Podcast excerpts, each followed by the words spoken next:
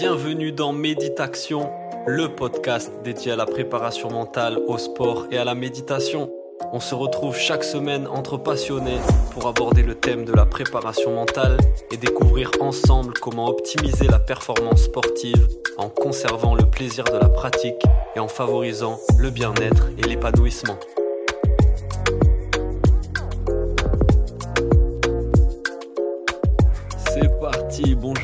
À tous, bienvenue pour un nouvel épisode du podcast Méditation. Et aujourd'hui, je reçois le head coach de la Yoda Fight School, spécialiste du MMA et du Jiu-Jitsu brésilien. Il est aussi très renseigné sur la question de la préparation mentale. Et donc, on va pouvoir avoir un échange passionnant là-dessus. Échange qu'on a déjà commencé un petit peu hier au Grappling Industries à Bordeaux où on s'est croisés. Aujourd'hui, j'ai avec moi Souk. Bienvenue dans le podcast Souk. Ben, Merci à tous, merci euh, Paul, bienvenue à, tous euh, pour ce podcast. Écoute, c'est un plaisir de te recevoir. On a déjà eu des échanges euh, par message. On a pu discuter un peu hier de, ces questions-là de préparation mentale, notamment dans, ces sports-là que sont le jiu-jitsu brésilien et le MMA. Et ton avis sur la question m'intéresse énormément, ton expérience, ton savoir-faire là-dessus, ton regard sur, sur ces questions-là. Est-ce que déjà, ben, tu peux un peu te, te présenter pour les auditeurs? Ouais, donc moi c'est Souk Passat, ancien combattant pro de MMA, combattant Jiu-Jitsu, grappling et fondateur de la Yoda Fight School. Du coup, j'ai fait du sport de combat toute ma vie, de mes 5 ans jusqu'à maintenant. Hmm. Et j'ai commencé la préparation mentale maintenant il y a 10 ans, en- juste en tant que, on va dire, euh, étudiant. Et maintenant, je suis passé de l'autre côté euh, avec une formation euh, de la LNF pour, pour, pour mettre, mettre, euh, mettre des mots sur ce que je connaissais, entre guillemets, euh, déjà, et ce que j'ai appris en, auto, en autodidacte. On va dire que j'ai beaucoup, euh, pas autodidacte, parce que j'ai appris avec les, les, les, comment, les préparateurs mentaux que j'ai eus, mais euh, Mhm. j'avais pas eu de formation à l'origine. Ouais, c'est beaucoup dû à ton expérience, toi, de combattant, euh, et après à tes formations et ton expérience de coach. Comment tu as ramené ça aussi dans, dans l'accompagnement des, des combattants que, que tu suis en tant que coach? Exactement, ouais, exactement. C'est Mhm. plus dans ce schéma-là. En tant que combattant, j'ai eu besoin de développer ma, mon, mon entraînement mental et je le mets en place sur mon académie et mes, mes, mes adhérents. Yes. Eh ben, je vais commencer du coup par une vaste question et je suis curieux de savoir ta réponse. Selon toi, à quel point le mental est important dans les arts martiaux? 90%, 90%, ah ouais, ouais, si c'est plus. Ouais, ouais. Bah, c'est qu'en fait, euh, si tu as pas un bon mental, tu peux perdre ta compétition ou, ou, ou ton échéance, peu importe euh, laquelle c'est, que ce soit professionnel ou, ou sportive, euh, avant de, avant de, avant de, avant d'être rentré dans le vif du sujet, en fait. Et donc ce 90%, il est global peut-être à tous les sports ou spécifiquement aux arts martiaux? Je pense qu'il est global à tous les sports. Je pense Ouais. qu'il est global vraiment à tous les sports. ouais. Parce que dans, dans les arts martiaux, on- l'entraînement mental, il est quand même au cœur de la pratique dans les arts martiaux traditionnels. Et le fait aussi de, d'une façon, mettre ton intégrité physique en jeu peut générer énormément d'émotions, de stress, tu vois, ce genre de choses-là qui font que le mental prend une part d'autant plus importante. Ouais, c'est vrai. Après, je- honnêtement, j'ai fait toujours du sport, euh, que des s- Mm. arts martiaux ou sports de combat, donc j'ai pas trop de références sur, euh, sur Ouais. les sports collectifs ou, ou autres. T'es déjà allé faire un foot euh, comme ça Si, j'étais, ouais. Bah, Après, moi, c'est, pas- c'est, j'ai toujours envie de gagner, du coup, j'ai Mm. mon, j'ai, j'ai, entre guillemets, le mental pour, euh, pour, pour faire des compétitions et essayer de l'emporter.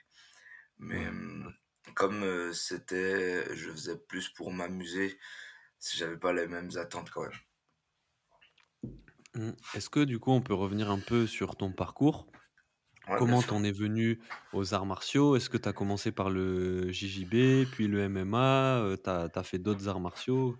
Quel a été ton parcours là-dedans un peu? Alors moi, j'ai commencé par le judo à 5 ans, un peu Mmh. par dépit parce que moi je avec mon père, on regardait les films de Bruce Lee, je voulais faire du karaté, du kung-fu, mais bon, il y Mmh avait pas. Du coup, j'ai fait Mmh. judo jusqu'à du coup de mes 5 à 20 ans et après je me suis ori orienté jiu-jitsu, MMA, grappling jusqu'à maintenant. OK et Avec qu'est-ce que as avec des passages dans différentes villes pour, heu, pour évoluer, dont le le Montréal au Canada. yes. Tu as commencé, tu as été formé à Pythagore, c'est ça? Ouais, en jiu-jitsu, Ouais. Jiu-jitsu Pythagore et après judo, judo un peu partout. Parce que j'ai Et donc ouais, yes. J'ai fait des sports-études de mes 13 à 19 ans, donc je changeais de ville tous les 2 ans. OK et dans ton dans tes sports-études, donc heu, à cette époque-là, est-ce que, hem, la préparation mentale et l'entraînement mental, ils étaient intégrés à la Non, préparation du globale? tout, Pas du tout? du tout, Non? du tout. On faisait que du tapis. Heu, non, il y avait pas du tout de préparation mentale à cette époque-là. C'est Ah ouais. dommage d'ailleurs pour Mmh, pour des mmh mh. structures de qui forment les les futurs athlètes de haut niveau de pas en avoir. Mais il y avait Ouais, pas et je pense qu'au à l'heure actuelle, c'est encore le cas, sauf dans tr de très rares, ins endroits comme toi tu le fais à Bordeaux, par exemple, mais je mmh. suis pas sûr. Moi, je par exemple, je prends l'expérience du pôle de Nantes qui est à côté de nous, ils ont pas. Ouais, ça ça arrive petit à petit, et par contre, il me semble que, l'académie Pythagore et Manu Fernandez et tout ça, eux, avaient cette vision et cette approche-là de la pratique en en disant: «Beh, l'entraînement mental, c'est important, il faut qu'on travaille sur ça». Ouais, alors en fait, on n'y mettait pas forcément les mots dessus Mmh. sur la préparation mentale, mais dans la sa la façon d'entraîner, il le faisait ressentir et et heu, à cette, préparation mentale, mais sans sans mettre les mots dessus et sans rentrer directement dans le vif du sujet avec des prépa Ouais. des séances, en dehors des séances d'entraînement. C'était pendant le l'entraînement. En fait, c'est ce que Mmh j'essaye de faire moi à la Yoda Fight School parce que c'est pas, encore, très commun et les gens ont du mal à aller vers les préparateurs, mentaux, mais l'intégrer sur les cours, ça se fait assez bien. Yes, ouais, c'est vrai que tu peux intégrer la Mmh. préparation mentale aux entraînements. Maintenant faire la Ça reste une démarche infime part ça reste une ouais. petite partie, mais mais c'est déjà une première re étape pour, heu, pour les gens. Mmh, mmh mh et qu'est-ce tu penses, c'est quoi qui qui peut freiner justement, heu, l'avancée de la préparation mentale? Mmh, bah, je pense que le, mmh, d'une manière générale, l'homme a beaucoup d'ego Mmh, et du coup, se dire qu'il a besoin d'une autre personne pour que sa son mental, sa partie, psychologique s'améliore ou ou aille bien, c'est difficile, je pense. D'autant plus dans les sports de combat où où, on est des entre guillemets, tout le monde se dit: «Ouais, on est des guerriers, on lâche rien, on est un gros monde» mmh et a aller voir un préparateur mental dans avec ces conditions-là, je pense que ça peut ça peut freiner, certaines personnes. Ouais, Mmh. on se heurte à l'ego, hem et en particulier, ouais, peut comme tu dis, peut-être dans les sports de combat où l'ego aussi a une place, heu, assez prédominante et c'est c'est plus difficile du coup, tu penses que, par exemple, aller voir un préparateur physique en disant: «Beh, j'ai des lacunes physiques» ou «Je veux améliorer telles habiletés physiques», je vais Bah, très oui, c'est facilement aller sûr. vers un préparateur physique. C'est sûr, et c'est plus facile. C'est plus facile, de toute façon, on le voit. La plupart des athlètes, quand il y a un les la première chose qu'ils vont faire, c'est après l'entraînement technique, c'est le physique. Ouais. Ouais, ouais, c'est totalement ouais, intégré, hem, aujourd'hui au sport de haut niveau, même au sport en général, ce qui était pas forcément le cas il y a une vingtaine d'années, peut-être et hem, je t'entends plus du tout. ah, tu m'entends? Ouais, là, c'est bon, ça a repris, mais heu, quand tu le début de ta réponse, j'ai pas du tout entendu. Heu, je disais que voilà, aujourd'hui dans le sport de haut niveau, même le sport en général, la préparation physique, elle est totalement intégrée, ce qui était pas forcément le cas il y a une vingtaine d'années. Oui, c'est ça. Hem, mais moi ce que j'essaye de de dire justement, de défendre, c'est que au même titre que la préparation physique, la préparation mentale, l'objectif, c'est juste développer un certain nombre d'habiletés mentales. Comme en prépa physique, tu vas développer ta force ou ta vitesse ou ton explosivité, ton endurance. En préparation mentale, tu vas chercher à développer ta concentration, ton goût de l'effort, ta gestion des émotions, et cetera. C'est juste ça. développer une série de compétences qui peuvent être très, très utiles, à à la progression, quoi, à la performance. Ah ouais, c'est certain, mais je suis complètement convaincu, heu, de ça, heu, aussi. Mais, hem, c'est vrai qu'on a plus de mal à, à se tourner enfin les les adhérents ont plus de mal à se tourner vers un préparateur mental que physique. Ce qui est Mmh. dommage parce que du coup, ça crée du un déséquilibre dans dans leur pratique. Ils vont être forts techniquement, physiquement, mais s'il y a quelque chose qui enraye la machine psychologique dans la tête et ils vont se mettre à douter et Ouais. et pas réussir à performer comme ils pourraient le faire à l'entraînement.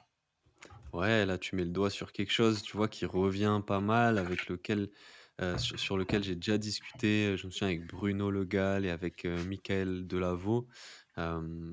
Dans et Bruno utilisait la métaphore de la chaise, comme quoi la performance sportive est une chaise avec 4 pieds, le technique, le physique, le tactique et le mental et si tu as un pied s'il manque un pied ou s'il y a un pied qui est plus court ou plus fragile que les autres, beh, forcément tu t'assois sur une chaise bancale et heu et ça fait ça Ouais, fait une c'est ça, différence. exactement, Mmh. exactement. Ah ouais, d si ton si en fait, si ta base, si tes fondations sont pas solides, derrière, c'est difficile d'avancer et parfois, mmh, on voit des athlètes qui avancent bien jusqu'au jusqu'à des ceintures assez élevées, violettes, marron, mmh mh. mmh, parce qu'ils sont très doués techniquement et ils sur, heu, surclassent toutes leurs catégories blanche-bleu, mais Ouais. après, arrivé avec l'adversité, il faut aller chercher le les petites choses, heu, la petite accélération que ton ta ton corps, ta tête, elle en veut plus trop et et c'est enfin, ton corps en veut plus trop et c'est ta tête qui doit dire: «OK, reprendre le contrôle et je peux faire cette accélération» et il y a des gens qui partent avec, heu, des ou un tabouret ou ou une chaise Mmh. bancale, peu importe, Mmh. ils montent, ils montent, ils montent, ils pensent que ça va suffire et arriver à des à un niveau élevé, il faut que tout soit aligné. Parce que sinon, ça va pas fonctionner contre des avec des gens qui qui qui ont, eux, préparé, heu, les ces 4 aspects. Yes, ouais. Ouais, C'est ce ouais que je pense, c'est ce que j'essaye d'intégrer au dès mes ceintures blanche-bleu. Je leur dis: «OK, ça c'est bien, mais il faut essayer de d'aller tout de suite chercher» parce que ce qui nous intéresse, ce qui intéresse un sportif, c'est d'être entre guillemets «bon» avec les meilleurs, pas, hem, bon avec, heu, avec les gens qui commencent. Ouais, ouais, c'est clair et donc si on commence par l'entraînement, à l'entraînement, pour toi, qu'est-ce qui est important à développer en termes justement d'habileté mentale? Quelles compétences mentales il faut pour aborder l'entraînement et pouvoir optimiser ta ta progression et tes performances? Alors moi, idéalement, hem, ce que je je conseillais aux aux gens qui s'entraînent chez moi, c'est d'arriver 15 minutes avant l'entraînement. Mmh mh. Du coup, de se mettre dans leur bulle, de respirer, se concentrer et mmh, de se fixer un objectif sur la séance. Parce que, mmh, il y a trop de personnes qui subissent leur séance. Mmh. C'est-à-dire qu'on leur dit de faire ça, ils font ça bêtement et et après ils font les combats sans sans avoir, heu, d'objectif. Alors je leur dis: «Bien sûr, il faut écouter le cours, le prof, ce qu'il donne comme technique, on le fait, mais par contre, rien n'empêche sur, heu, les les les petits randoris de fin, de se mettre un thème. Je vais travailler, Mmh mh. heu, bon, bah, je parle en je vais travailler je suis bon dos au sol, bah, cette fois-ci, je vais essayer de faire que du top pendant Mmh un mois, 2 mois, peu importe, mais se fixer de en avance pour se concentrer sur, sur sa séance, se concentrer sur ce qu'on a à faire, se fixer un objectif et derrière ça, faire un feedback aussi, seul et avec l'entraîneur. C'est important que ce soit pas que l'entraîneur qui dise, «Oui, moi j'ai vu ça, ça, ça». Il y a le ressenti de l'athlète qui est très, très important et parfois il y a certains certains athlètes comme l'entraîneur qui ont tendance à trop écouter l'athlète ou trop écouter l'entraîneur. Je pense que ça doit être vraiment une, une ouais, c'est ça doit être entre, entre les 2 ça doit être, heu, égal. C'est Mmh. mon ma façon de faire. Donc vraiment, hem, c'est essentiel de de travailler cette concentration en fait, que par exemple Ouais, avec une ça, routine en début d'entraînement, de la respiration ou quelque chose qui va te permettre d'arriver bien concentré exactement. Pour moi, c'est même important. ouais et en même temps te fixer des objectifs d'entraînement, pareil, peut-être qui vont pour te permettre de focaliser ton attention sur un point précis, pas t'éparpiller sur, heu, plusieurs trucs à la Exactement, fois ou ouais, rien du tout. exactement et c'est comme ça que moi je, je fais et je continue pour à progresser. Ce que je leur explique, c'est que je fais des techniques, heu, je fais un cycle technique pour moi à appliquer pendant trois quatre semaines parce que, pour moi, une semaine, c'est trop court. Une semaine, c'est le temps de t'approprier les techniques. deux trois semaines Ouais, pour, hem, pour mettre en place et l'intégrer. Après, ce que je leur explique, c'est que je peux pas tout garder dans mon jeu. Si au bout de 4 semaines, je me dis: «OK, ça a changé mon jeu, on va continuer à valider dessus». Sinon, OK, c'est que ce jeu-là, il est pas forcément adapté et je vais aller m'orienter sur un autre style de travail. Et c'est sur ça que que j'aime les faire travailler. Ça fait pas sans comme ça, je rentre, petit à petit sur la préparation, heu, mentale et la fixation d'objectifs. yes, yes. Hem, fixation d'objectifs de moyens, parce qu'on a trop de fixation d'objectifs de résultats Ouais. et on en Mmh. oublie les moyens pour y arriver. Ouais, là aussi, tu mets le doigt sur un truc, hyper, hyper important. C'est-à-dire, ouais, on se fixe tous des objectifs, même, heu, de façon un peu inconsciente. Voilà, on a cet objectif en tête, mais est-ce qu'on prend le temps de poser, même de poser par écrit, quelles sont les étapes à mettre en place les unes ouais. après les autres pour atteindre cet objectif? Qu'est-ce que je peux faire? Mettre tous les heu, par exemple, un un quelqu'un qui va vouloir, un footballeur qui va vouloir travailler ses coups francs. Il dit: «Ouais, moi je veux être fort en coups francs, mon objectif c'est être fort en coups francs, mettre des coups francs et tout ça». Qu'est-ce qu'il va pouvoir mettre en place en termes de maîtrise, d'entraînement? Heu, il y a plein de choses à faire. Déjà, heu, bah, déjà l'entraînement technique, rester une demi heure après ou faire des sessions, Spécial entraînement, comme tu dis, le feedback, peut-être avec un un coach, un entraîneur ou quelqu'un qui le connaît comme étant, heu, très fort dans dans coup franc et maintenant il y a la vidéo, heu, c'est ça, ouais, la vidéo maintenant, ça sert à rien. Ouais, plein de petites choses à mettre en place comme tu Mmh. dis et c'est important, ouais, de penser, hem, au comment, quoi, à la Ouais, mise c'est en ça, place. parce que dans le par exemple, j'ai des élèves, me disent: «Ah moi, je voudrais faire le podium au championnat de France». OK, Mmh. c'est bien, mais qu'est-ce que tu vas mettre en place? Est-ce que tu vas aller faire, de la préparation mentale en plus? Est-ce que tu vas, heu, faire de la préparation physique? Est-ce que dans ton jeu purement, heu, jiu-jitsu, tu as besoin de d'aller chercher d'autres, d'autres armes, en fait? Yes. Et des fois, tu leur poses la question, ils me disent: «Ah bah, j'ai pas réfléchi à ça» et ça, Ouais, c'est des choses vraiment, si tu peux pas avancer sans sans te fixer ces objectifs-là parce que c'est c'est obligé pour, heu, avoir tes, tes résultats, heu, ton objectif de résultat et aussi, ça permet aussi de faire, heu, un vrai retour sur la compétition. Dans le sens où si tu as pas ton résultat, tu t'assois tu seras déçu, c'est cer certes, parce que c'est le résultat que tu es allé chercher, mais tu peux être fier de ton avancée parce que tu as rempli tu as coché des petites cases. OK, ouais. mentalement, je me suis bien senti. Physiquement, j'étais bien.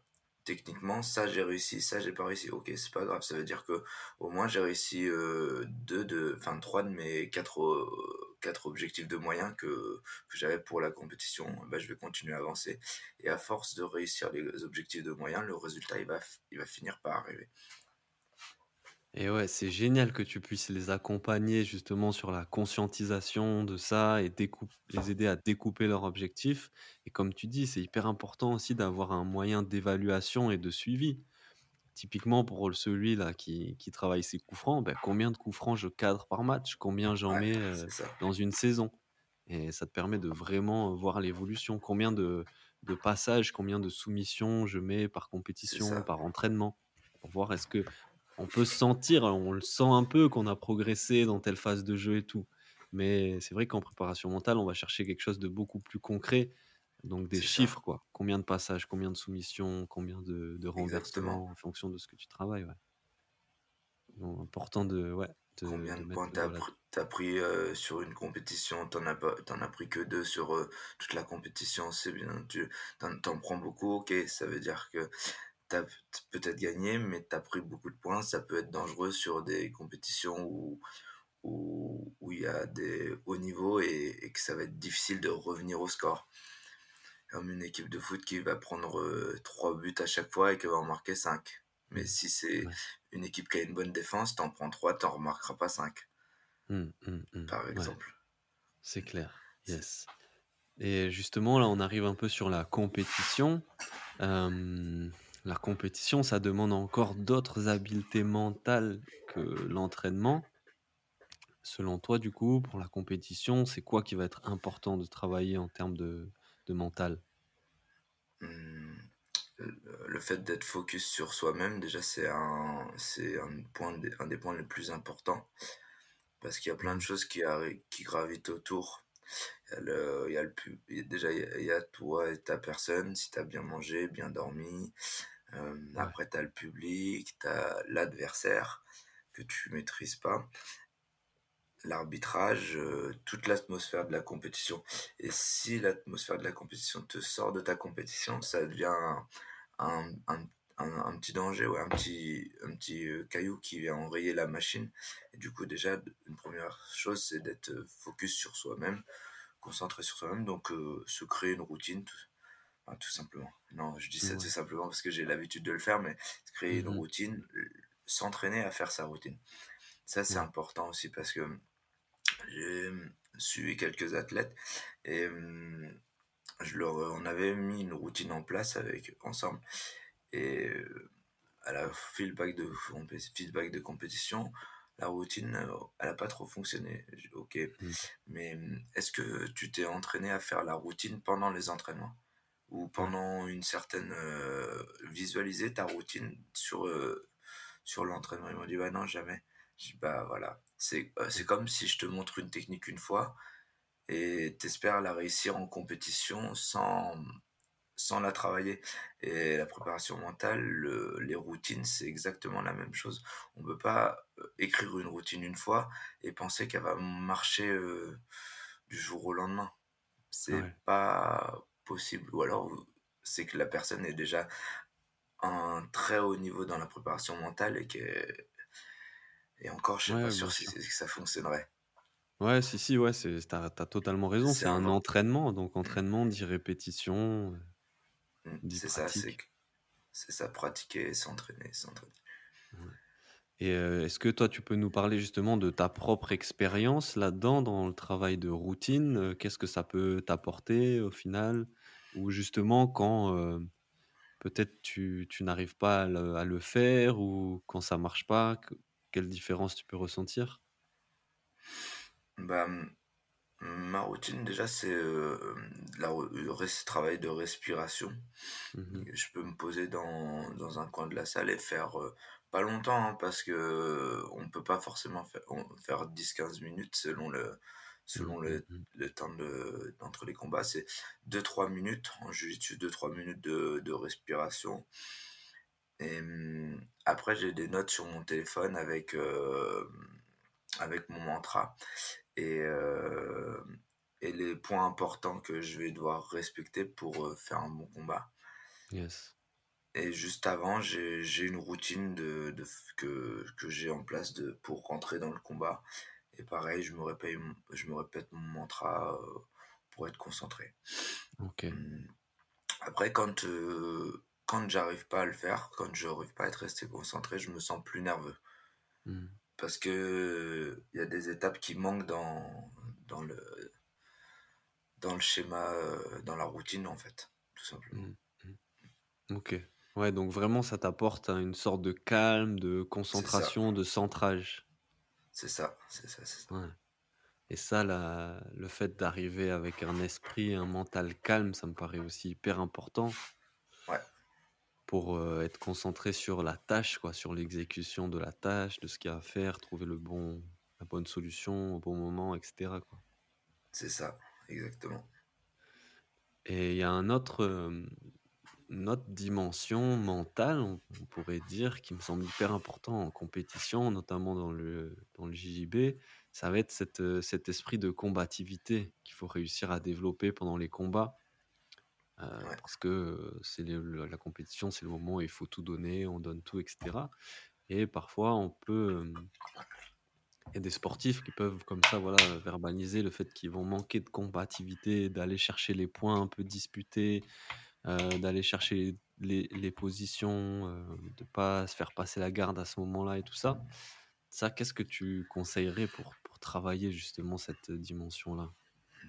ça c'est super intéressant comme question et il y a énormément de réponses parce que j'ai, mmh, des athlètes en fait, chaque athlète fonctionne différemment. Après tu comme tu le sais, hein, Mmh hem, c'est que moi j'ai toujours eu l'esprit guerrier de combattre. Ça me ça me donnait tout de suite une une flamme, quelque chose.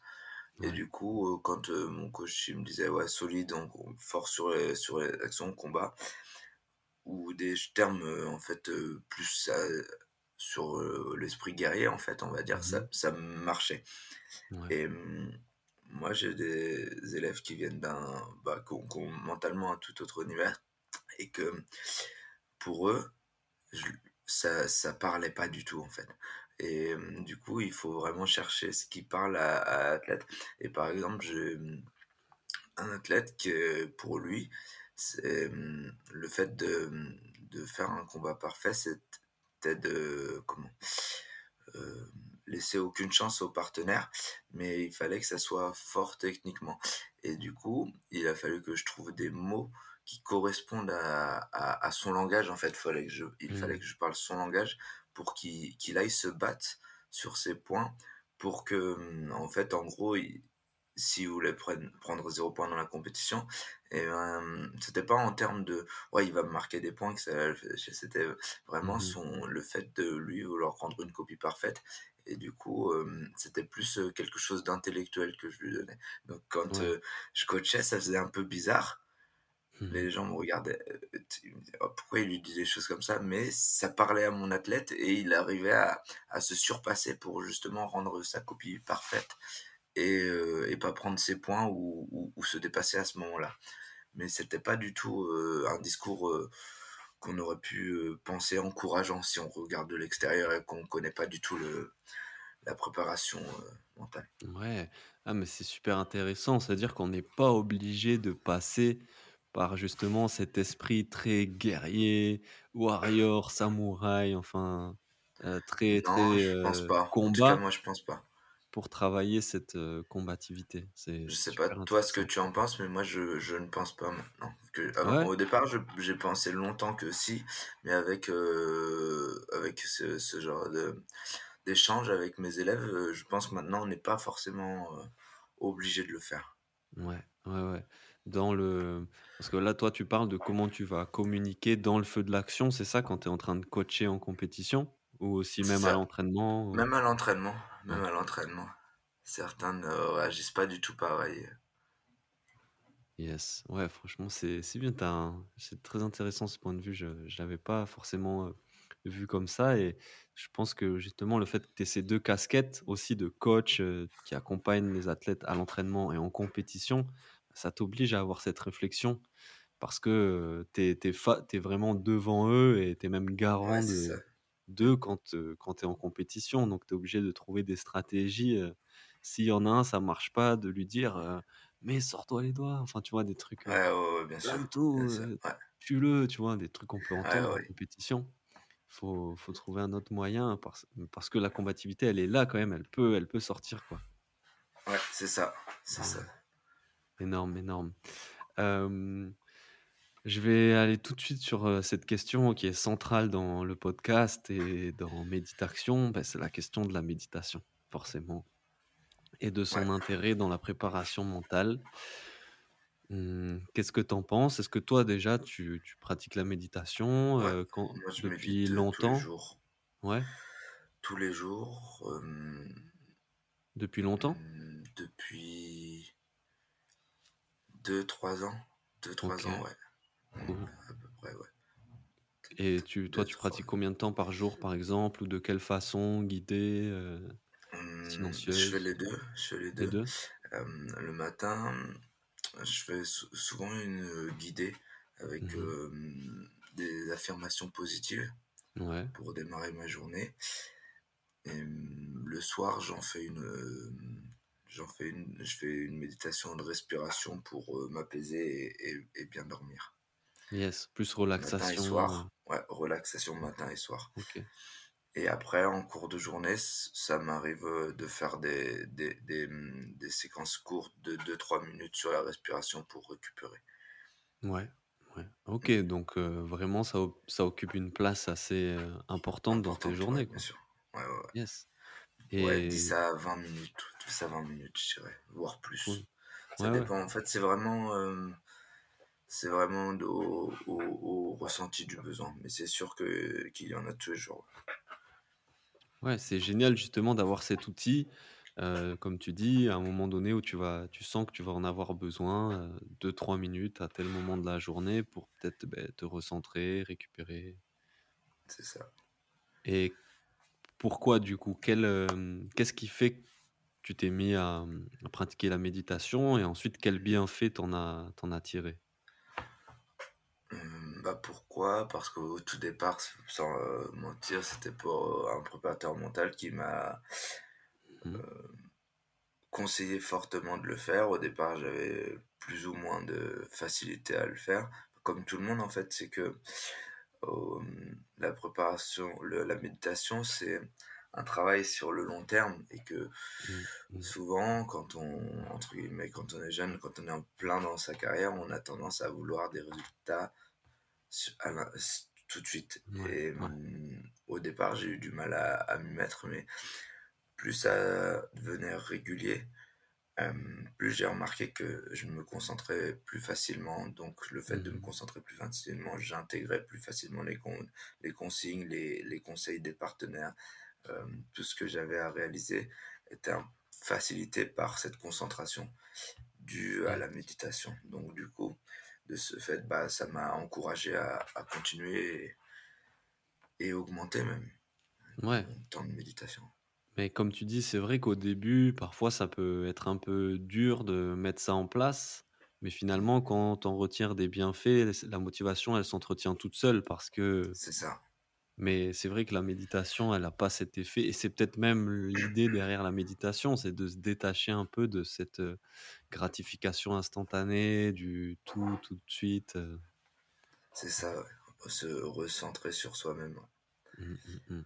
Mais souvent, en plus, les gens ont tendance à enfin, les gens, moi-même au début, hein, ont tendance à vouloir méditer tout de suite des cinq dix minutes. Mais Mmh c'est quasiment impossible. Des fois, ce que je leur dis, c'est juste fais 1 minute, une minute Ouais, sur la ouais. respiration. Après, tu vas sentir que tu, te- tu te sens bien à 2, 3, et après, ainsi de suite, tu vas monter. Mais c'est comme, c'est comme tout, on peut pas euh, partir de zéro et, et arriver euh, à cinq dix minutes euh, du jour au lendemain.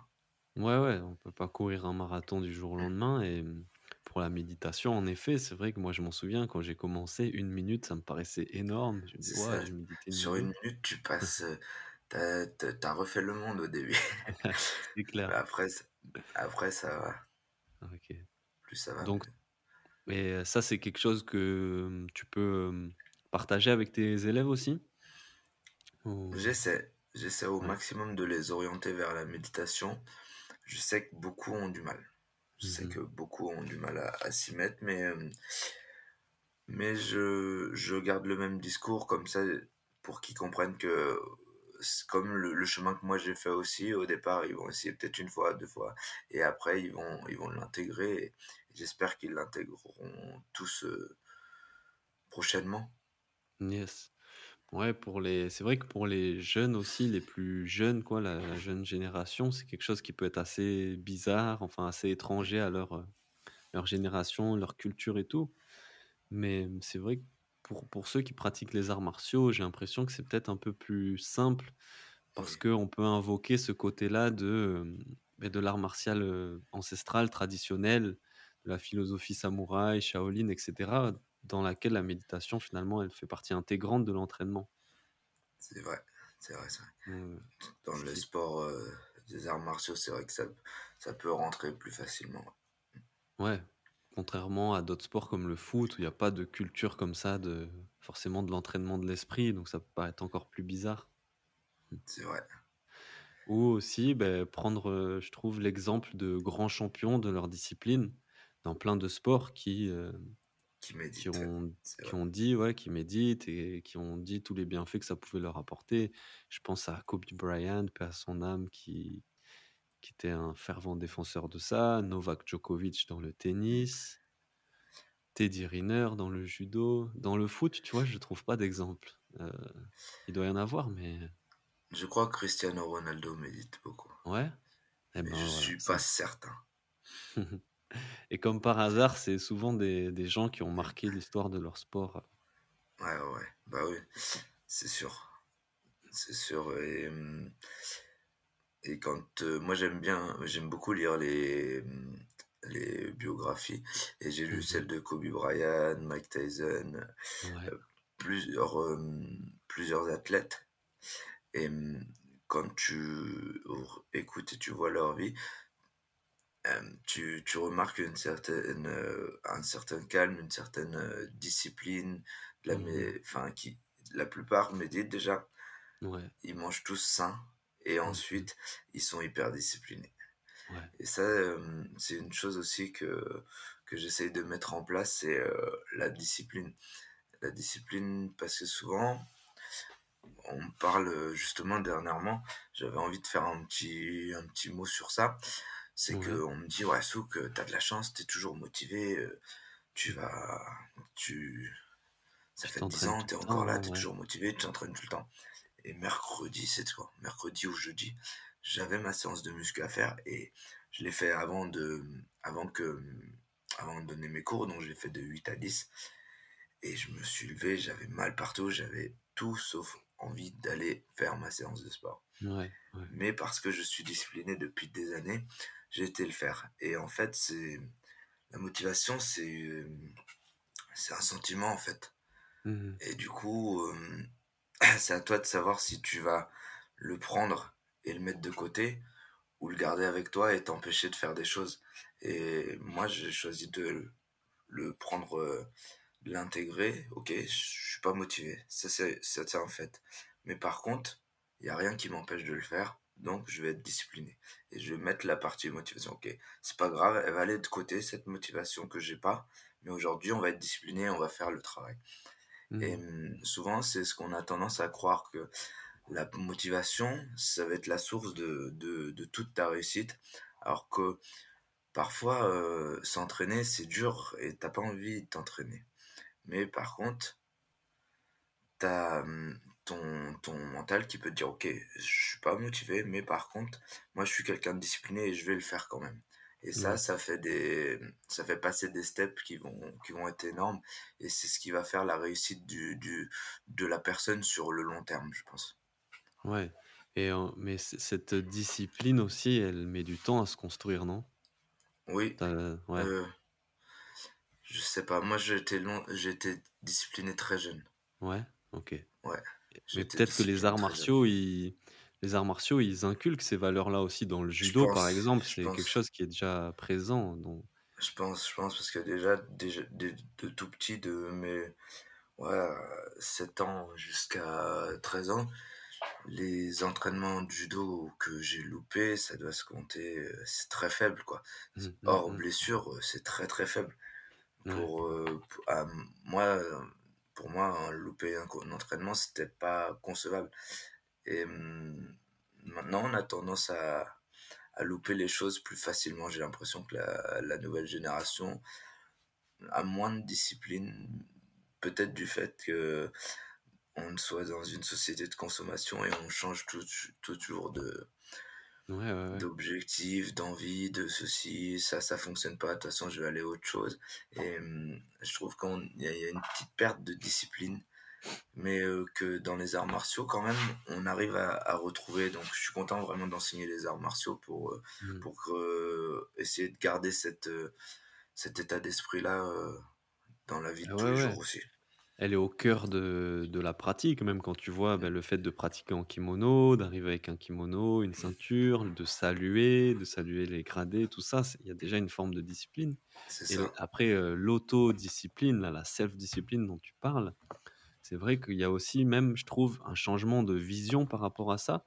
Aujourd'hui, c'est vu comme quelque chose de contraignant, même de coercitif, tu vois? Une forme alors que, moi, je trouve que c'est justement un une super qualité qui qui te permet de gagner en en liberté, la liberté de de choisir ce que tu veux faire et ce que tu veux pas faire et de pas subir, tes pulsions ou tes motivations. Parce que la motivation, comme tu l'as très bien dit, elle va, elle vient, quoi et exactement, quand exactement, tu c'est exact ouais, du coup, quoi, ouais, toi, quand quand tu quand tu manques de quand la motivation n'est pas forcément là, est-ce que tu te rappelles quand même pourquoi tu le fais? Pourquoi, heu, là, il faut que tu ailles, faire ta séance ou ton entraînement?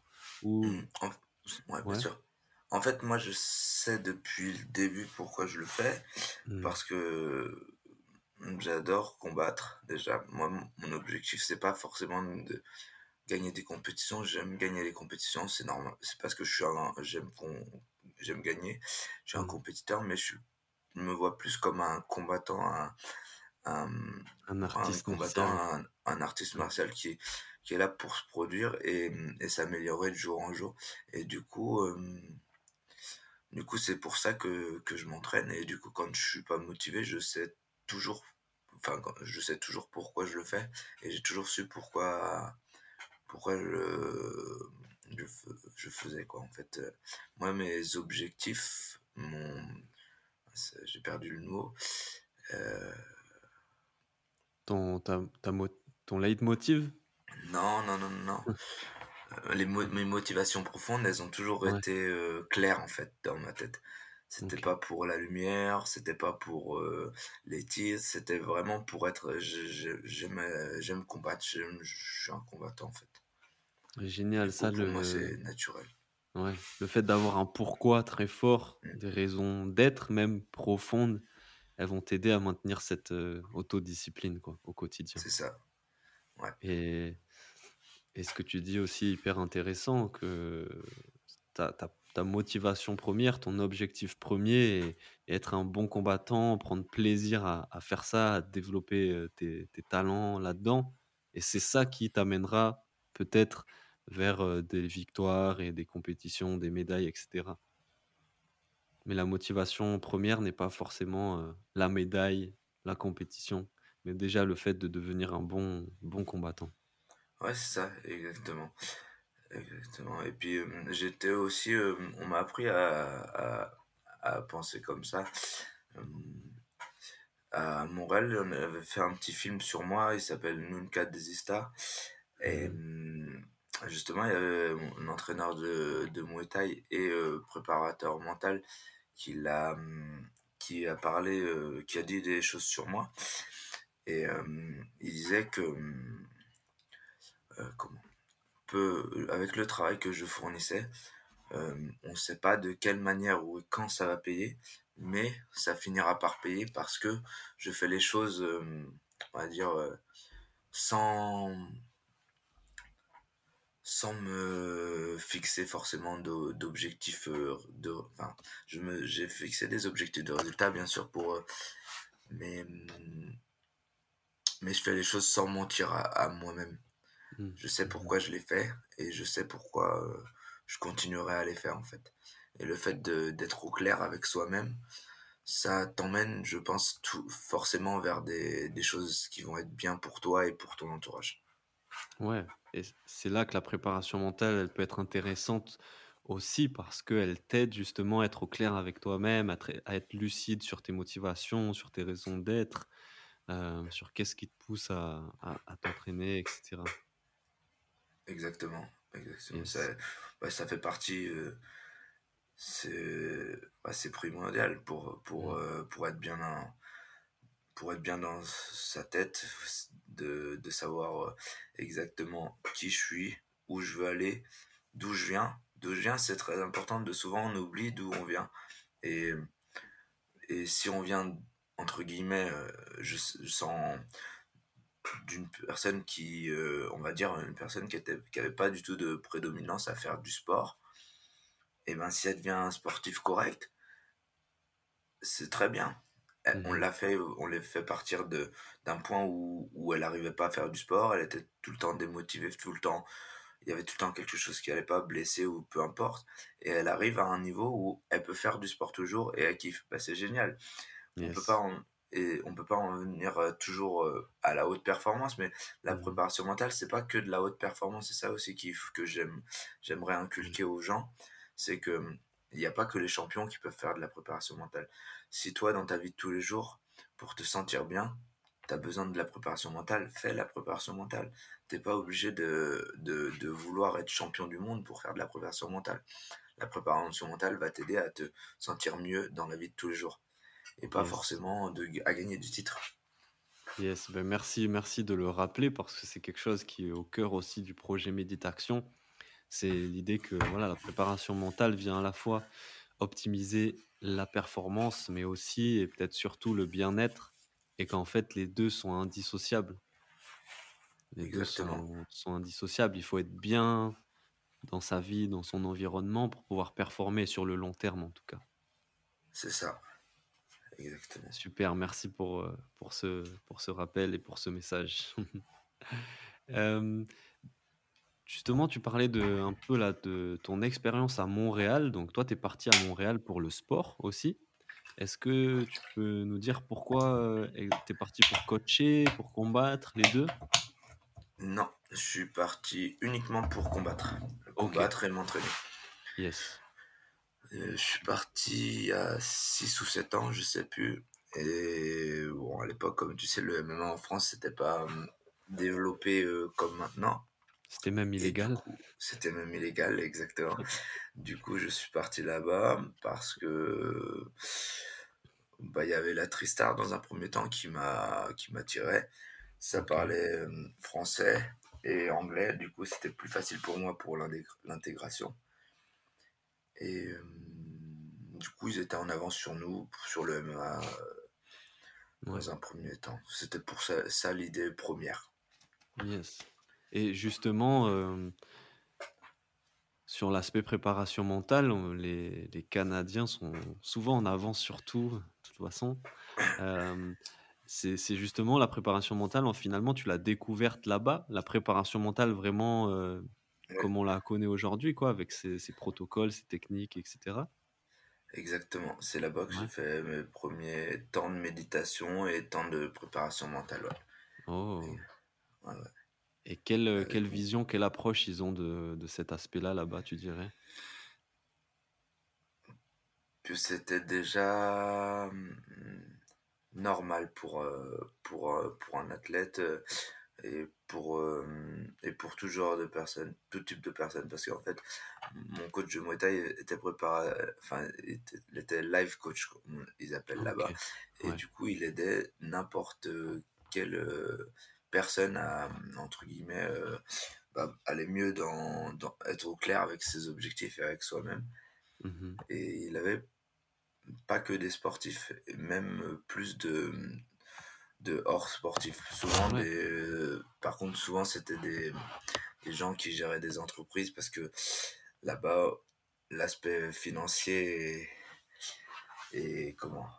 Éle- élevé et du coup, le coût, du, d'une heure de préparation mentale, c'était, c'était, ouais, c'était assez cher. allô, allô? Je crois qu'on était euh, pas loin des 150 dollars euh, l'heure.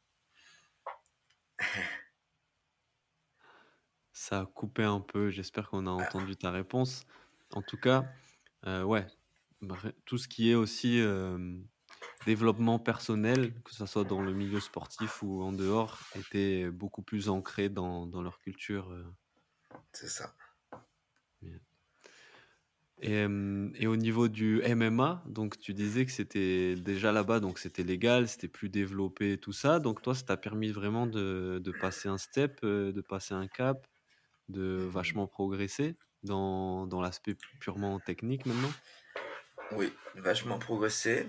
Euh, pas forcément sur l'aspect purement technique, parce que en fait, Ouais, en France, on a de, de très bons entraîneurs. Mais par contre, hem, on n'a pas cette diversité qu'on avait là-bas en termes de de partenaires d'entraînement. En Mmh France, OK. quand je suis parti, si j'avais deux trois partenaires d'entraînement qui étaient pro avec moi et dans la même catégorie de poids, c'était j'étais super content. Là-bas, il y avait une dizaine de gars de de ma caté, heu, de début pro jusqu'à UFC fighter, donc forcément, bah, quand tu fais les les les sparring de fin, les les les randonnées, tout ça, ben, c'est pas pareil. C'est pas pareil Mmh que d'a d'avoir 3 ran 3 randonnées forts en France contre, bah, tous, heu, Mmh avec des professionnels dans au Canada, ça ça change complètement. Mais après en point point de vue techniquement, non, on on a franchement, on n'a pas on a on a rien à envier, heu, aux Ouais, ça autres. t'a plus permis d'engranger énormément d'expérience, en fait, en tant que combattant Exactement, d'MMA. Yes. exactement et aussi du coup sur, heu, l'à côté, donc la la, la préparation mentale et la gestion des carrières. Yes, OK. Mais on pourrait dire que la gestion de d'une carrière et et l'aspect mental, c'est, mmh, c'est un petit peu lié parce que c'est la la gestion de la carrière, c'est passer step by step et la préparation mentale, ça t'apprend à, heu, fixer tes objectifs step by step. On apprend à, mmh, à pas faire des objectifs trop grands qui seraient une, hem, protection de l'ego si on le réussit pas parce qu'on dirait: «Ouais, bah, Mmh de toute façon, j'ai visé un truc, Ouais. c'était impossible donc heu, Mmh Mmh bah, c'est pas grave». Et Ouais, ça, ça ouais. fait partie des protections de l'ego et et et du coup, se fixer des objectifs, une gestion de carrière, bah, finalement, c'est lié à la préparation mentale si c'est bien fait. Ouais, ouais, ouais. Ouais, c'est tout le professionnalisme de qui qui va avec, ça, c'est ça, c'est plus cet aspect-là qui qui m'a servi et qui me sert, heu, actuellement. Et heu, là, on peut pas parler, heu, arts martial, heu, MMA et Canada sans parler de Georges Saint-Pierre, qui est aussi un personnage hyper inspirant par rapport à tout ce qui est préparation mentale, entraînement mental, heu. C'est vrai. Qu'est-ce que Alors tu peux en dire, toi, de c'est quelqu'un qui t'a inspiré justement sur ces questions-là? oui, heu, bah, j'ai lu son lu son livre aussi, très Mmh. intéressant. Après, Je l'ai commandé hem là, faut pas spoiler, ouais, j'ai il va arriver. OK. Ouais, je te laisse lire tranquillement alors. Mais, vas voir, c'est top. Hem, Georges Saint-Pierre, c'est il est impressionnant dans le sens où, hem, il laisse il va rien laisser au hasard. Pour ses Mmh sparring, mh. tu avais, hem, ses, heu, cutman qui venait faire ses bandages, heu, tu avais son coach de Muay Thai qui était là. Tous ses coachs, étaient regroupés et il il choisissait bon après c'était c'est vrai que c'était sur sa fin de carrière où je l'ai vu, du coup il avait des moyens qu'il avait certainement Mmh pas au mh. début, mais il payait ses sparring partners selon le le style de de ses futurs adversaires. C'était Ouais. quelqu'un qui restait rien au hasard et et pareil entre les rounds, il avait des routines, hem, de récupération, hem heu, qui qui étaient très courtes, mais qui lui permettaient de revenir. Je pense qu'on le voit de toute Mmh mh. façon dans ses combats, il fait Ouais. toujours 3 grosses respirations, expirations avant de retourner dans son coin et ça, c'est des choses que je mets en place avec mes élèves qui combattent en MMA. Yes. parce que si on en fait, si le moment où le gong se finit et le coach rentre ou eux se replacent, ça fait déjà perdre 5 à 10 secondes et ces 5 à 10 secondes, elles sont hyper importantes sur une minute. Du coup, heu, je leur apprends à dès que le gong sonne, à faire 3 grandes expirations pour faire redescendre et re et re reprendre le contrôle sur, sur, heu, sur leur rythme cardiaque. De façon à quand j'arrive, je peux donner mes consignes à à quelqu'un qui a déjà le cerveau redescendu et pas quelqu'un qui est en alerte. Parce que donner des consignes à quelqu'un qui est en alerte, c'est comme, heu, parler, dans le vide parce qu'il peut pas intégrer, son cerveau, il va déjà à 2000 à l'heure, il peut pas intégrer ce que ce que tu lui dis. Ouais, Et complètement. donc ça, Ouais. j'ai vu par rapport à ce que lui fait et et et au fur et à mesure, je me suis renseigné et et voilà, faire redescendre, heu, revenir dans une dans un rythme cardiaque «classique» entre guillemets, parce qu'on ne peut pas revenir complètement à à neutre, entre en pendant la minute de récup, mais ça ça aide, à intégrer mieux les les les in les instructions du coach et je suis Ouais, ouais, content parce que retrouver en je sur, lucidité, heu. Exactement.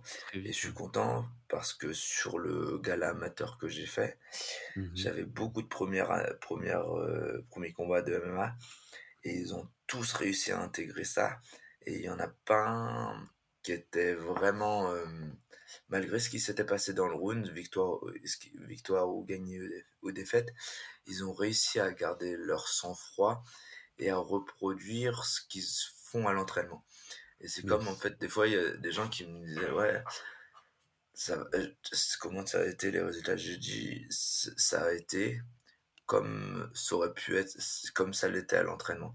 C'est-à-dire que, mmh, j'avais des athlètes, hem, enfin j'ai des athlètes qui sont en fin d'amateur et pour eux, ça s'est super bien passé et j'ai des athlètes qui débutaient en MMA amateur et pour eux, malheureusement, ils ont perdu mais Hem, là où je suis très content, c'est qu'ils ont effectué une copie, hem, à l'identique de ce qu'ils ont fait à l'entraînement.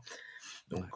de cette façon-là, je pouvais pas leur demander de de faire plus parce que à l'heure actuelle, ils y vont en fait, hem, moi je parle beaucoup avec, un arsenal. Ils vont avec tel arsenal technique. Par exemple, ils sont bons en Mmh lutte, ils sont ils ont un petit trou là, mais on le sait et on va faire la compétition et on va voir si déjà avec ta préparation, en fait, le fait d'être bien dans ta tête, tu vas avoir cet arsenal et tu vas le garder. OK. Et là, ils ont réussi à tous garder leur arsenal par rapport à ce qu'ils avaient comme arme technique.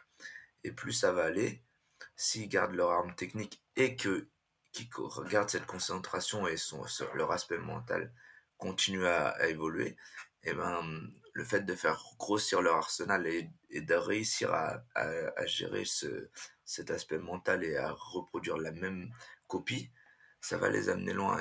Et, et je- ça, je suis persuadé de ça. C'est pour ça que je suis fier de fier d'eux dans ce sens-là.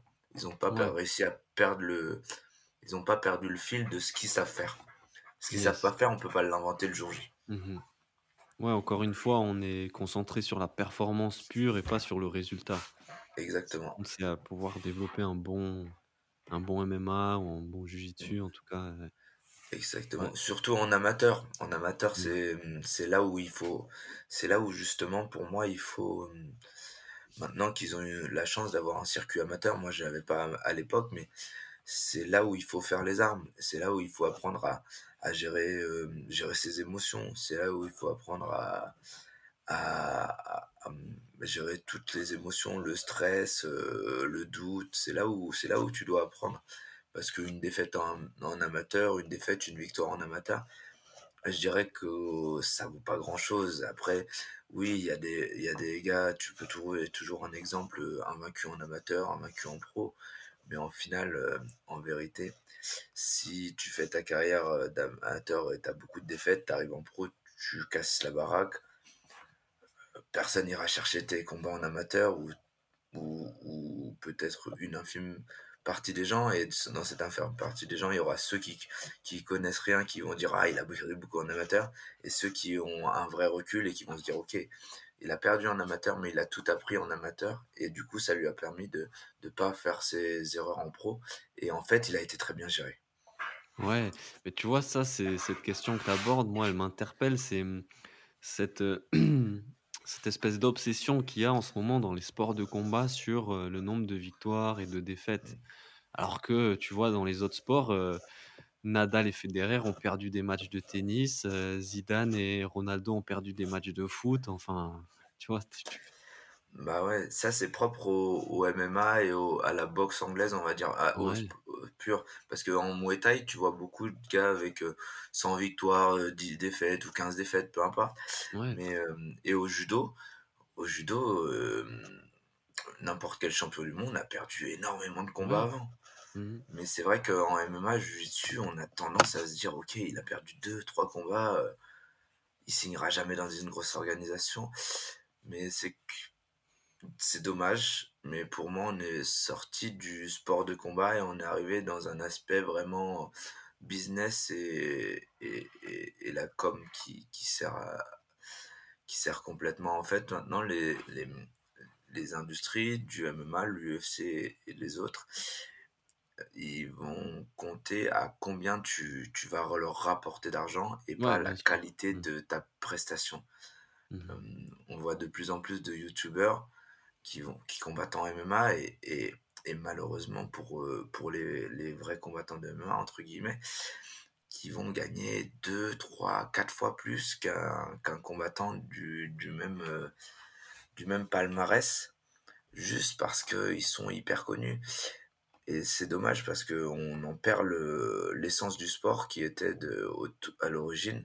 Le MMA, c'était créé, pour, par entre guillemets, c'était guerrier, c'était je viens du toi tu viens du judo, moi je viens de la boxe et on va on va se combattre et on va voir qui est le meilleur et c'était Mmh pas cr ça a pas été créé pour, heu, pour cet aspect-là. Maintenant, heu, c'est un aspect qu'il faut prendre en compte et et on n'a pas le choix d'évoluer avec le temps et du coup, heu, il faut faire des il faut faire les choses dans dans ce sens-là si tu veux que que ton ton académie, tes tes élèves puissent, heu, puissent être reconnus, heu, à la nationalement et internationalement. Mais mais c'est dommage. Moi, je j'aime pas cette, heu, cet, heu, cet aspect-là du MMA. ouais et si on en parlant d'évolution du sport, par rapport au jiu-jitsu brésilien, à ton avis, toi, à quoi va ressembler, le JJB en France d'ici 5 ans, disons? Ouais, ça va être je pense que le niveau va énormément monter. Après, je pense Mmh qu'on devrait pas énormément changer, de d'aspect, martial parce que, Ouais. hem, il y aura toujours des compétitions, heu, en fait, heu, en jiu-jitsu, c'est que là, c'est un truc tout con, cette ce week-end, j'ai gagné. Le week-end Mmh prochain, bah, peut-être je vais perdre. Et le week-end d'après, je vais regagner et et au final, les gens auront oublié que j'ai perdu un week-end ou un autre et ça va ça ça va, mmh, en fait, ce que c'est que ça on note pas les défaites des gens en jiu-jitsu brésilien. Comme en Mmh comme en Ouais. tennis, heu, tu Mmh perds au premier tour, OK, bah, Nadal a perdu au premier tour. Bon, ça arrive jamais au premier tour, mais heu, mais on compte ce qu'il a gagné à la fin de sa carrière et on Ouais. compte pas, per il a perdu tel truc et au final, ce qui est dommage en MMA, c'est qu'on compte, heu, on compte tout. Après, ça fait Mmh partie du sport, mais du coup, en jiu-jitsu, je pense pas que ça va changer. À la fin de la saison, on verra juste, bah, tel gars a gagné tel tournoi et on n'ira pas chercher, «Ouais, il était là, il a perdu». Ouais et même aussi, j'ai l'impression ouais, en jiu-jitsu, il y a aussi, heu, ouais, bah, à la fin de la saison, tel gars a produit un bon jiu-jitsu, il a montré de belles choses, il ouais, a même, peut-être rapporté un nouveau truc qui avait pas été vu, heu, c'est vrai. C'est vrai, c'est vrai. On a aussi cette reconnaissance technique, ouais, en jiu-jitsu.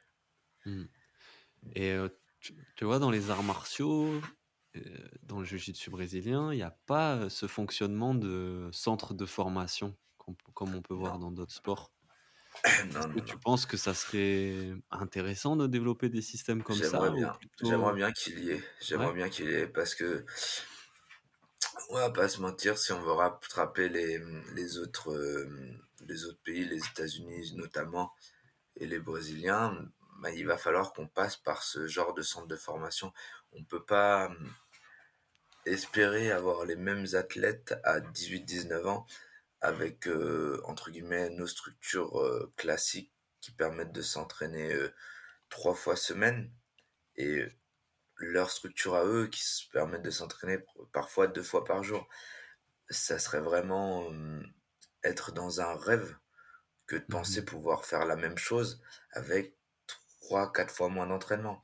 Donc moi j'aimerais qu'on qu'il y ait, ouais, des structures de de sport-études où les les les jeunes soient, mmh, soient suivis, tous les jours tous les Ouais, jours et qu'ils aient la possibilité de s'entraîner Peut-être pas 2 fois par jour, ça permet ça paraît beaucoup, heu, quand on actuellement par rapport à là où on est, mais mais mais heu, au moins une fois par jour, comme on fait dans le judo et pourquoi pas, heu, maintenant que la CFJB s'est, s'est raccordée avec le judo, pourquoi pas faire les mêmes structures? Les mêmes structures, les mêmes façons de de comment? De travailler d'encadrer d'encadrer ouais, c'est les le haut niveau avec le les creps, les INSEP C'est ça, en fait, ils ils ont déjà un modèle, heu, un modèle qui fonctionne avec les les pôles espoirs, puis Mmh pôle France, puis équipe de Ouais. France. Donc ça serait intéressant de se calquer sur, heu, sur leur modèle pour, heu, pour faire avancer le JJB.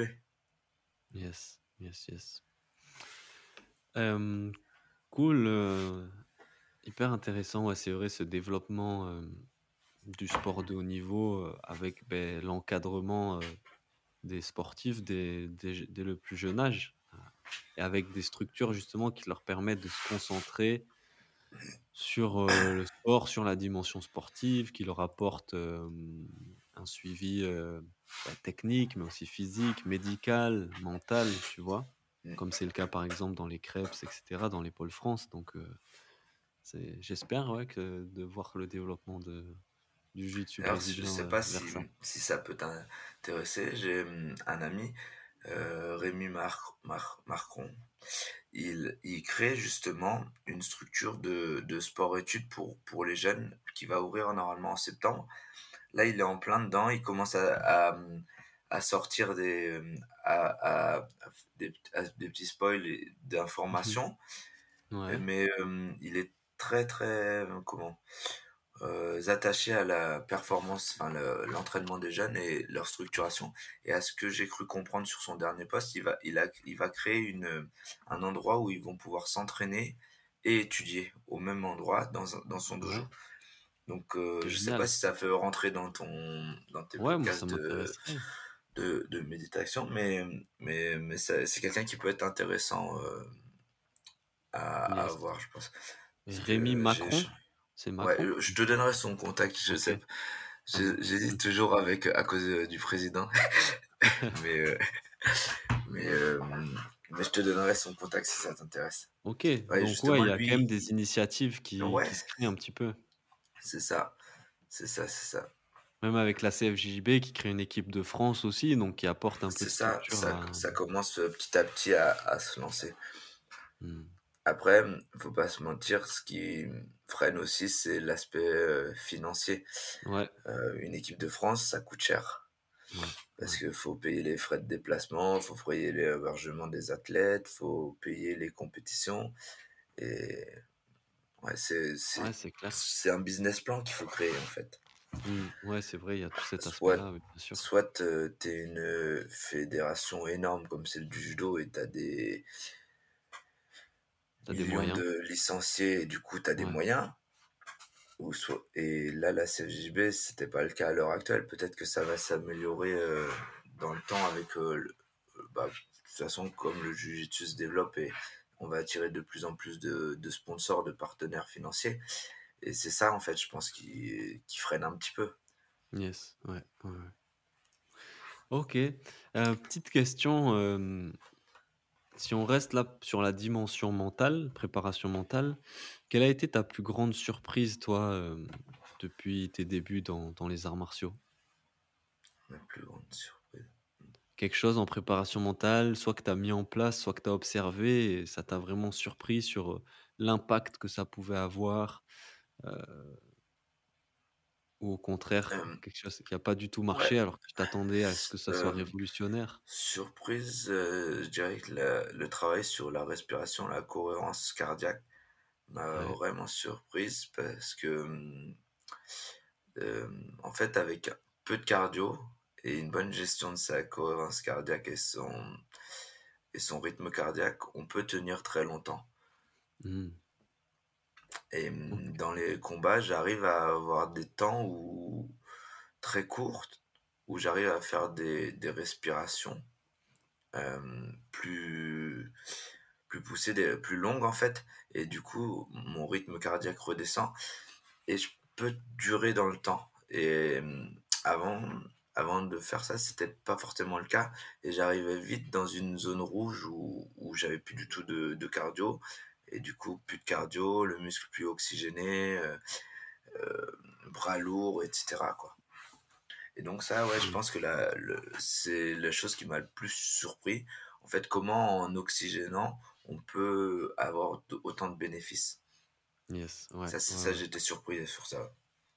Quelque chose qui est pas forcément transmis systématiquement aussi, heu, cette importance de la respiration dans les entraînements et tout, ouais. C'est ça, c'est ça. Et parfois, je le dis, hem, à mes élèves quand ils conversent: «Respire, respire» et puis des fois, les gens à côté, ils me regardent, ils me disent: «Mais c'est normal, qui doit respirer?» «Oui, c'est normal, mais si tu lui rappelles pas, il va respirer». mal respirer. Il y a respirer et respirer. Si tu fais, enfin là, on Ouais. va pas me voir à la vidéo, mais à, à- à la podcast, mais si tu respires et que c'est euh, pas toi qui contrôle ta respiration, ton cœur va Mmh s'accélérer tout seul. Et d'ailleurs, il y a des exercices, bon, je pense que tu les connais, mais pour préparer ton cœur, tu, tu peux faire des respirations comme si tu étais en, en hyper effort. Hyperventilation un peu. Ouais, Hyperventilation, exactement Mmh, mh. hyperventilation et après tu t'amuses à redescendre. Et ça, je trouve que c'est Mmh. un travail intéressant aussi à faire parce que c'est ce que tu vas retrouver en combat. Et ouais. T'hyperventiles, t'arrives à contrôler, t'hyperventiles, t'arrives à contrôler. Mmh mh. Et ça, euh, et ça pour s'entraîner à, à redescendre son rythme cardiaque en combat, c'est pas mal. Moi, j'ai utilisé à un moment ça. Hyperventiler tout seul, boum, je redescends. Hyperventiler tout seul et je redescends. Parce que encore une fois, si tu y arrives pas tout seul, faut pas espérer y arriver avec un partenaire qui te roule dessus. Mmh, mmh mh. C'est comme, Ouais, la- non, c'est comme ce qu'on disait au début, c'est l'entraînement. Et c'est c'est un entraînement hyper intéressant, la respiration, parce qu'il va toucher à la dimension donc physique, cardiovasculaire et tout ça, mais aussi vachement mentale, parce qu'en maîtrisant ta respiration, tu maîtrises aussi ton calme, ta concentration et tes émotions. Exactement. Il touche à ces 2 niveaux-là, quoi. Et c'est vrai que même en JJB et surtout, heu, au début, heu, moi je sais que j'ai beaucoup tendance à parfois me mettre en apnée carrément, tu vois? À bloquer, Ouais, être en ça. apnée bah, forcément là tu tu t'é tu t'épuises très, très vite. Exactement. Ouais, Ouais, tu t'épuises, déjà tu ouais. tétanises et puis au bout de deux Mmh. minutes, ouais, il y a, souvent il n'y a, plus- y a plus personne. C'est Ouais, ça ça. c'est.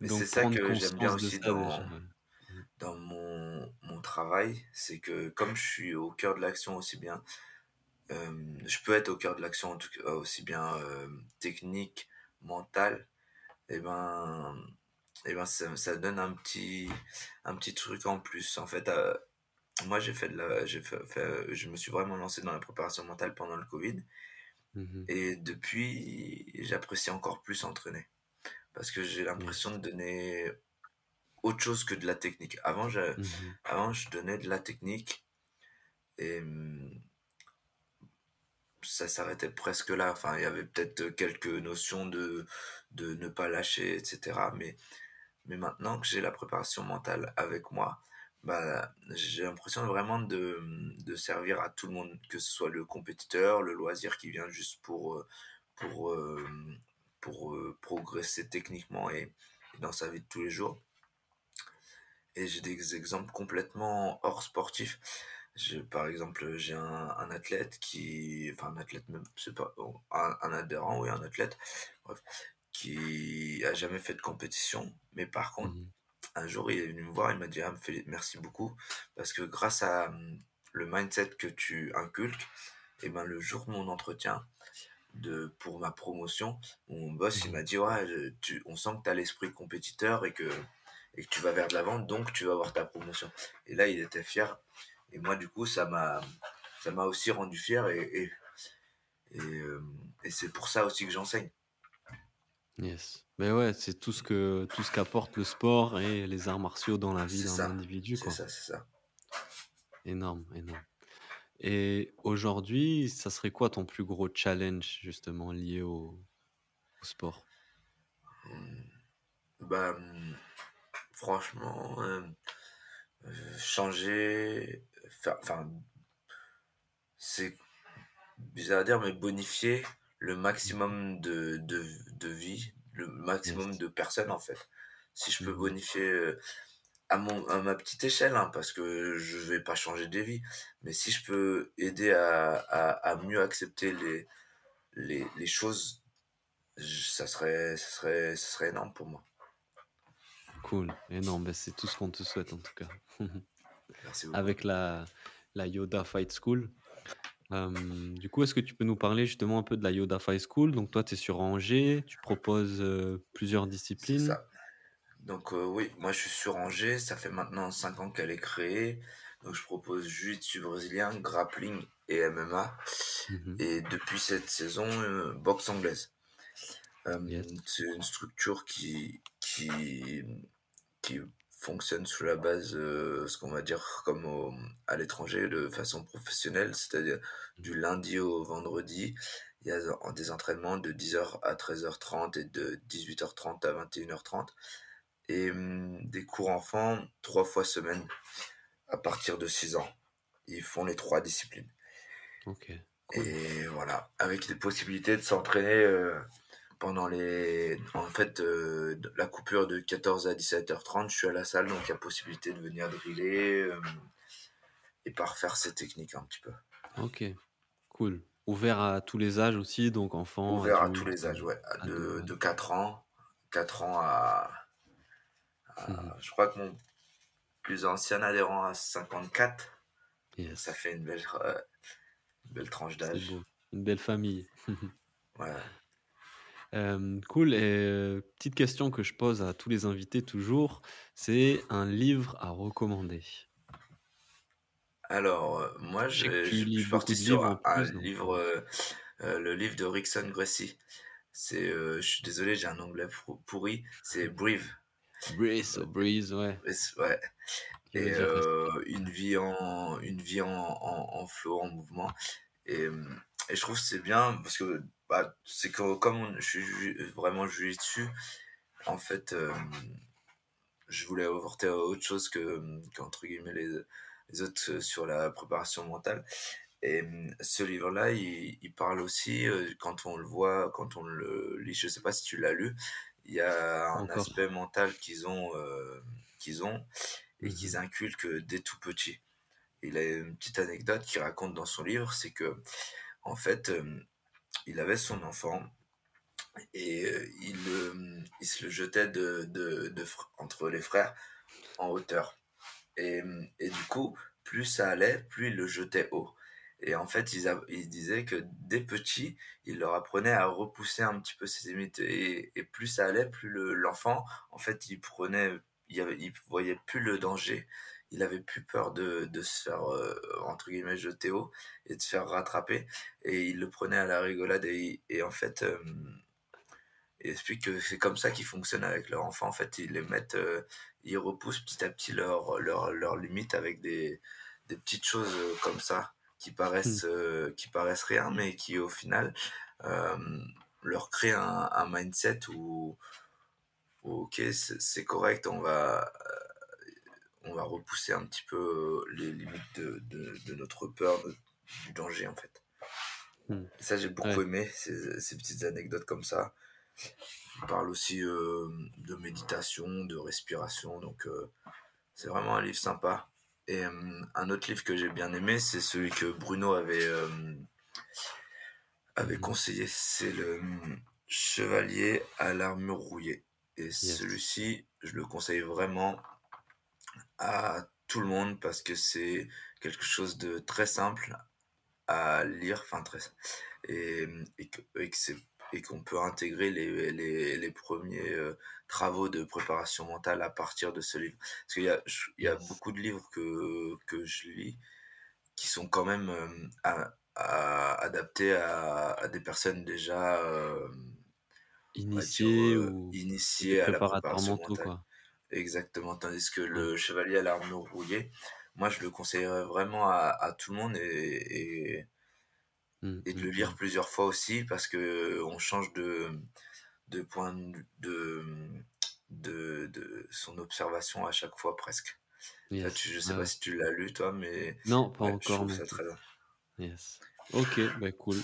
Super recommandation alors, merci Souk et ensuite, est-ce que tu aurais un invité à recommander pour parler sport, préparation mentale, arts martiaux, JJB? Ouais, bah, hem, Rémi comme je te disais, après il y a Manu, Manu Fernandez, Ouais. hem et sinon il y a mon coach, hem, Rodrigue Chenet. C'est, hem, donc hem, il est entraîneur de judo, il est ceinture marron de jiu-jitsu brésilien aussi maintenant il a la même formation que moi en préparation mentale et lui, il suit des athlètes, je crois qu'il a fait 3 ou 4 olympiades, des athlètes, OK. africaines, donc heu, grosse Olympiades, jeux du olympiques? jeux olympiques, ouais.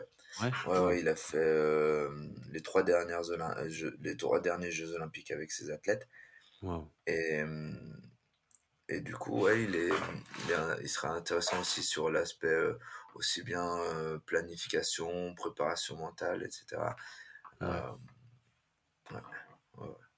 OK, Cool, beh, merci Souk, on va arriver à la fin, du podcast. Vraiment merci pour ces échanges passionnants, ton expérience et ton savoir-faire là dans dans le milieu, c'est hyper cool de nous en faire profiter. Est-ce que tu souhaitais rajouter quelque chose par rapport à à ce qu'on a dit? Non, c'était très bien. Merci beaucoup à toi de de l'invitation. Merci, heu, pour tout ce que tu fais pour, heu, la préparation mentale.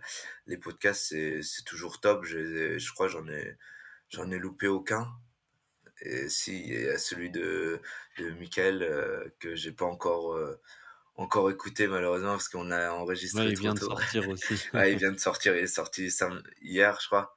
Ouais, Du ouais, coup, c'est ça. heu, celui-ci, j'ai pas, j'ai pas écouté, mais j'ai hâte de d'écouter parce que j'ai échangé aussi avec Mickaël, heu, lors de heu, très brièvement lors des compétitions et un petit peu sur Instagram. Donc j'ai vraiment hâte de de de voir, ce qu'il a appris et en plus, je crois, de mémoire qu'il m'avait qu'on avait échangé sur ça aussi, c'est que lui aussi avait avait, été initié une première fois à ça, à Montréal comme moi. Donc Exactement, heu, ça fait exactement un et on en parle dans le podcast coup OK, super. j'ai hâte d'écouter ouais. ça. Super, ouais, des paroles ça. pleines de pleines de sagesse de Michael. Je si vous avez pas écouté cet épisode, allez-y, c'est vraiment, vraiment top. Cool, beh, merci Souk, est-ce que du coup on peut te retrouver toi sur, les réseaux, site internet pour voir pour la Yoda Fight School ou te suivre toi, Ouais. suivre ton ton travail? Donc moi personnellement, c'est, Instagram, heu, arobase, heu, s souk, heu, tiré du bas Yoda et mmh, la Yoda Fight School, c'est, Yoda Fight School et le site internet, tout simplement www.yodafightschool.com. Tout Mmh, est cool et simple. je t'ai je t'ai pas demandé du coup, mais cette référence à Yoda, c'est Maître Yoda? Non, du tout, Non? du tout, du tout. J'ai jamais vu Star Wars. J'ai Parce cassé que les Maître Yoda, c'est c'est le maître zen, des arts ouais, martiaux qui médite et tout par excellence, tu vois? Il exactement, mais à en fait, ce qui est bizarre, c'est au c'est venu vraiment, hem, d'une chose, il y a rien à voir. On était sur un, heu, c'était à Montréal avec des avec des potes, on était sur un resto à volonté. Et puis j'étais avec un un un 120 kilogrammes Et puis il me dit: «Ah, on va faire un concours de de de sur ceux qui mangent plus» et il me voyait manger comme ça, il dit: «Ah mais c'est pas possible, lui, il il mange comme, heu, maître Yoda, il est tout simple, il parle calmement et il continue à manger» et du coup, c'est parti de là. Et mmh, au final, petit à petit, plus j'ai, heu, on m'a parlé de du de Star Wars et sa façon de de voir les choses et plus je me suis dit: «OK, c'est cool», je rentre dans dans entre guillemets «le le surnom» et c'est ouais. parti de là, quoi. Ouais, Beh, ouais, Maître Yoda, c'est le maître de la préparation manda mentale, heu, et du zen coup, ouais. et du coup, moi, je crois beaucoup aux, aux choses qui n'arrivent jamais par hasard et je me dis que si, à ce moment-là, il m'a surnommé comme ça, sans, sans connaître le reste, de ma vie, je me dis que c'était Mmh. peut-être un signe et du coup, c'est parti de là et puis tout est resté, heu, du coup, Yoda High School est. Et comme ça et il y a beaucoup de gens, du coup, pour le coup, ils pensent que, que c'est en cette référence-là, comme je suis, heu, assez calme. Mais non, à l'origine, ça a rien à voir avec ça. OK. Nice, nice. Bah, en tout cas, on souhaite, heu, beaucoup de bonheur, beaucoup de réussite à Souk et tous ces padawans là de la de la Yoda Fight School, tous ces élèves. Merci, heu, beaucoup pour cet échange. Bravo à toi, respect pour tout ton parcours et tout ce que tu fais, heu, encore aujourd'hui. On te souhaite beaucoup de de bonheur et une bonne continuation. OK, bah, merci beaucoup à toi pour l'invitation. C'était encore un heu, une fois un honneur de de participer au à tes podcasts et et bah, ouais, bonne continuation à toi aussi. De toute façon, on se voit le le week-end prochain pour, heu, pour une ton intervention à la à la Ouais, Fight School. je serai je serai là-bas pour parler justement préparation mentale et méditation. Et merci beaucoup à tous ceux qui ont écouté l'épisode jusqu'ici. Je vous dis, à bientôt dans un prochain épisode. Merci Souk. Ciao, à bientôt. Ciao.